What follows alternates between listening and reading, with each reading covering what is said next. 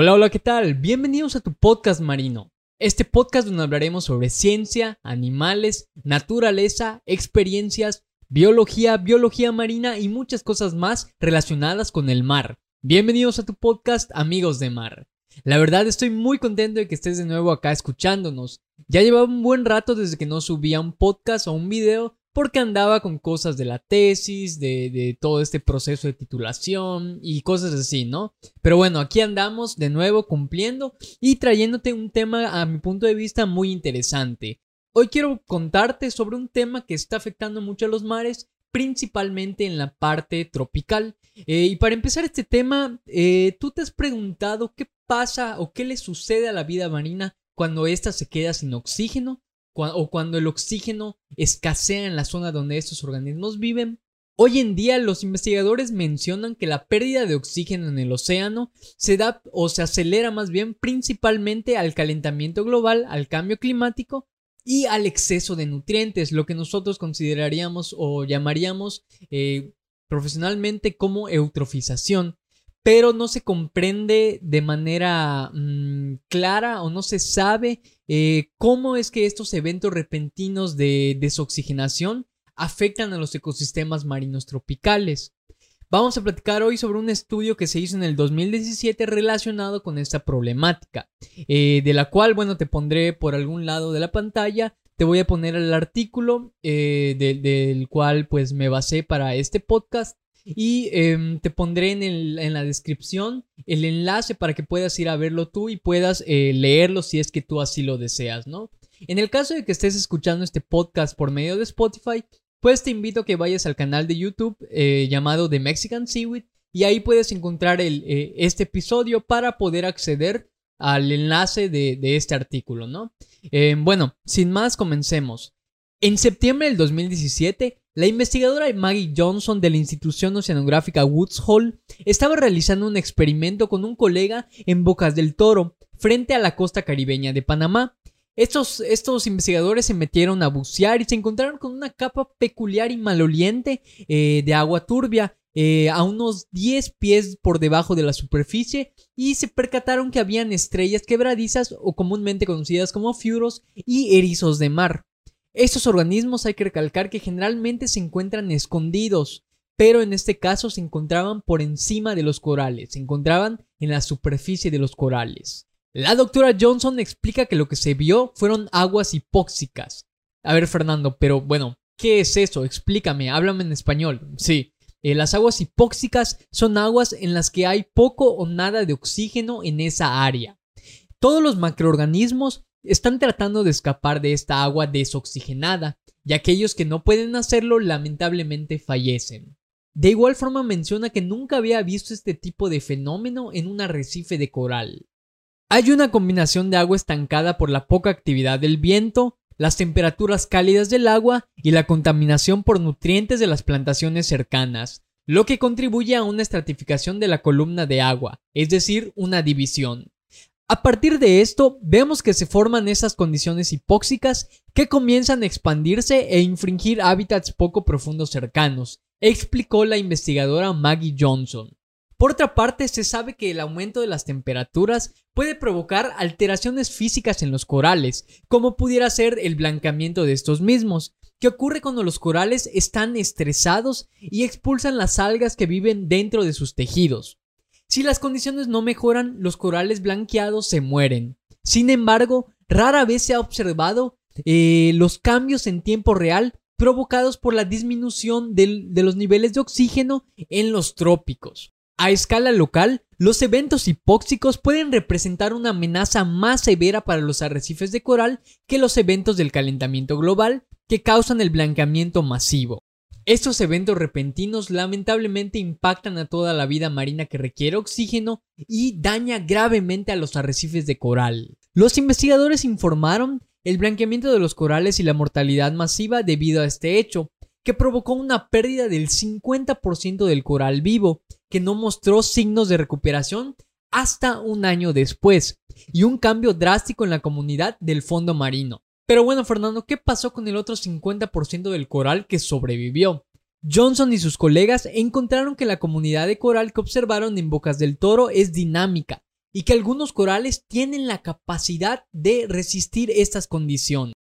Este descubrimiento prepara el escenario para futuras investigaciones para poder determinar cuál es el fenotipo o cuáles son las especies de coral que se pueden o más bien que se han adaptado a estos entornos que cambian rápidamente y ver cuáles son las características que los ayudan a prosperar. Los investigadores también se percataron que los microorganismos que viven en esta zona de arrecifes recuperaron su estado normal en un mes, a diferencia de los macroorganismos. Eh, para definir rápidamente, macroorganismos son los organismos que podemos ver a simple vista. En este caso, los ofiuros y los erizos vienen siendo parte de los macroorganismos. Em, bueno, en el estudio, los ofiuros fueron eh, los macroorganismos que perecieron en estas condiciones sin oxígeno. Al recolectar muestras de agua de mar y hacer los, estudios pertinentes, eh, pudieron concluir que estos microbios no se ajustan necesariamente a su entorno, sino que esperaban su momento para poder brillar y poder eh, desarrollarse o prosperar en condiciones con eh, bajos niveles de oxígeno. El mensaje para llevar a casa es que tienes una comunidad de microbios, tienen una composición particular y se conecta. Luego de repente, ¡boom! Todo el oxígeno se elimina y obtienes un reemplazo de miembros de la comunidad. Florecen por un tiempo, se desarrollan y finalmente cuando la hipoxia desaparece, el oxígeno regresa y esa comunidad vuelve rápidamente a ser lo que era antes, debido al cambio de recursos. Esto contrasta mucho con lo que se ve con los macroorganismos, dijo Jarrod Scott, coautor del artículo y becario postdoctoral en el Instituto Smithsoniano de Investigaciones Tropicales en la República de Panamá. El estudio proporciona información sobre el destino de los microorganismos de una zona recifal durante un evento de desoxigenación aguda. El cambio que el equipo detectó de la comunidad microbiana hipóxica a una comunidad en condiciones normales después de que el evento remitió sugiere que la ruta de recuperación de los microbios del arrecife es independiente y está desacoplada de los macroorganismos bentónicos. Esto puede facilitar el reinicio de procesos microbianos clave que influyen en la recuperación de otros aspectos de la comunidad de arrecifes. A ver, a ver, Fernando, pero me has platicado de la hipoxia, de, de, cómo afecta a los corales, cómo afecta a los ofiuros, a los erizos, que afecta a unos más que otros. Pero, o, sea, ¿qué más? ¿Qué, qué, qué, qué procede después de esto? Más bien, em, ¿cómo afecta de manera general a los organismos? Eh, eh, sí, ya vimos que a los corales los afecta, pero pero ¿y a los demás? ¿Cómo, cómo funciona de manera general eh, o más bien cómo afecta de manera general la hipoxia? Pues bueno, mira, la hipoxia, eh, la falta de oxígeno afecta principalmente en la disponibilidad, pues precisamente del oxígeno eh, que va a entrar a lo que es el centro de energía de los organismos. En pocas palabras, va a afectar en la disponibilidad de oxígeno que va a llegar a la mitocondria de un organismo. De ahí va a volver a afectar eh, ocasionando una menor producción de energía, lo que a su vez va a reducir la capacidad de actividades de los organismos como el crecimiento y la reproducción. Estos efectos pueden derivar en un aumento en el riesgo de que estos organismos sean depredados, influye en, en su captura y altere la producción eh, de la población. Eh, lo que viene siendo cuántos hay cuántos organismos hay y por dónde se van, eh, por dónde se van a distribuir, ¿no? Em, de igual forma, el hecho de que la hipoxia medie entre las interacciones de las especies y diga de cierta forma quién puede sobrevivir o quién no, esto debido a pues a la capacidad de los organismos de adaptarse a estas zonas de estrés, significa que hay una mayor susceptibilidad a enfermedades y otros factores estresantes. Es decir, los patógenos pueden ganar eh, ventaja eh, sobre los receptores estresados, que en este caso vendrían siendo los organismos que van a estar estresados. Un claro ejemplo son los corales, volvemos a, la parte de los corales, em, con la enfermedad del blanqueamiento, pero también con esta otra enfermedad conocida como enfermedad de la banda negra que le da ventaja a ciertas algas a poder aumentar su número, eh, su biomasa en los arrecifes pues algunas son más tolerantes a estas condiciones, llamémosle estresantes, ¿no? En las cuales hay eh, poca cantidad de oxígeno. También afecta las rutas de migración de ciertos organismos y desencadena cambios geoquímicos en los océanos. Definitivamente van a haber muchas especies que se van a ver muy afectadas debido a que no pueden eh, o no van a ser capaces de tolerar estas eh, condiciones estresantes de bajos niveles de oxígeno como pudimos ver en el estudio anteriormente hablado. Aunado a esto, las especies que sí puedan tolerar estas condiciones, pues eh, em, obviamente van a dominar en estas zonas que, que van a estar más afectadas, ¿no? Aunado a esto, las especies que sí toleren estas condiciones van a dominar en estas zonas e inclusive van a poder hasta afectarlas de manera negativa, no solo a las zonas, sino también a los organismos que también se encuentren en ellas, ¿no?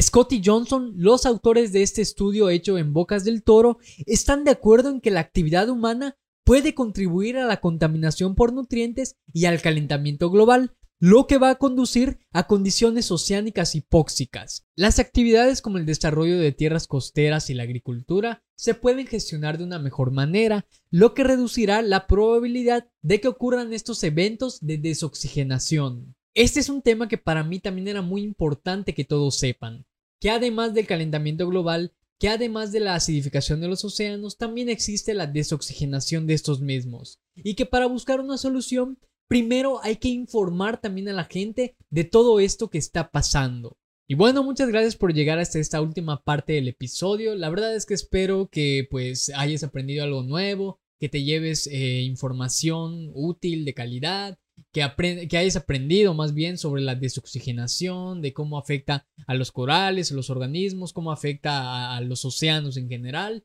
Y pues bueno, eh, pues ya saben que parte de estos episodios, como parte de mis proyectos de Mexican Seaweed y el blog de un biólogo marino, pues es informar, ¿no? Informar a la gente sobre todo lo que pasa con los océanos y toda la parte marina, ¿no? Eh, y eso porque principalmente eh, la desinformación hoy en día es algo que también tenemos que combatir, ¿no? Porque luego salen noticias ahí medio raras que, bueno, más que ayudar, más que informar, desinforman, ¿no? Entonces, pues bueno, muchas gracias porque hayan llegado hasta este momento del episodio, ya sea que nos estés viendo por, eh, por YouTube o que nos estés escuchando por Spotify. Ah, también para recordarte nuevamente que toda la información, los enlaces de este estudio que se hizo en Bocas del Toro, toda la información sobre hipoxia en los océanos y así te lo voy a dejar en la descripción del video del podcast del canal de YouTube. y también aprovechando, te paso mis redes sociales en Instagram y en YouTube. Estoy como de Mexican Seaweed.